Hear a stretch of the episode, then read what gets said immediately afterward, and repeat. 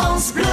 France Bleu Pays Basque. Croyez-vous aux fantômes? Moi non, mais euh, il y a peu, en passant par la ressort, une anecdote singulière a ressurgi de ma mémoire. Elle m'est revenue à l'esprit. C'est une affaire de maison hantée. Etche Shorgindua.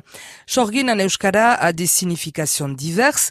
On traduit généralement Shorgin par sorcière, jeteuse de sorts. Shorgin est aussi la guérisseuse, celle qui connaît les plantes. Quand on parle de maison hantée, Etche Shorgindua, c'est dans le sens de maison à laquelle on a jeté un mauvais sort. À la ressort donc, quand j'étais enfant, il y avait une maison en bord de route qui était réputée hantée. Une maison fermée depuis longtemps, dans laquelle visiblement il y aurait eu des phénomènes paranormaux, des bruits étranges et même, selon certains témoignages, des fantômes.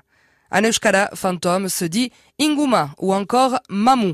Pendant des années, cette maison, dite hantée, chez Shorgindua, a attiré des jeunes peu craintifs, euh, un peu courageux, qui s'en approchaient avec l'espoir de voir ou d'entendre ces fantômes Ingumak, Mamouak, et surtout jouer à se faire peur.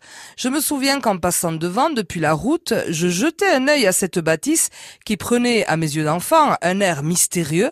J'étais moi-même influencé par ces légendes villageoises. Restée close pendant des années, un beau jour, cette maison a finalement été retapée et elle est aujourd'hui habitée. Quid des fantômes? Ingumak, Mamouak, l'endroit est-il toujours hanté? Shorgindua, est-ce que quelqu'un doté de pouvoirs particuliers est venu pour conjurer le sort? Je ne sais pas. Toujours est-il que cette maison est toujours là, que ses habitants euh, ne s'en sont pas échappés en courant apparemment.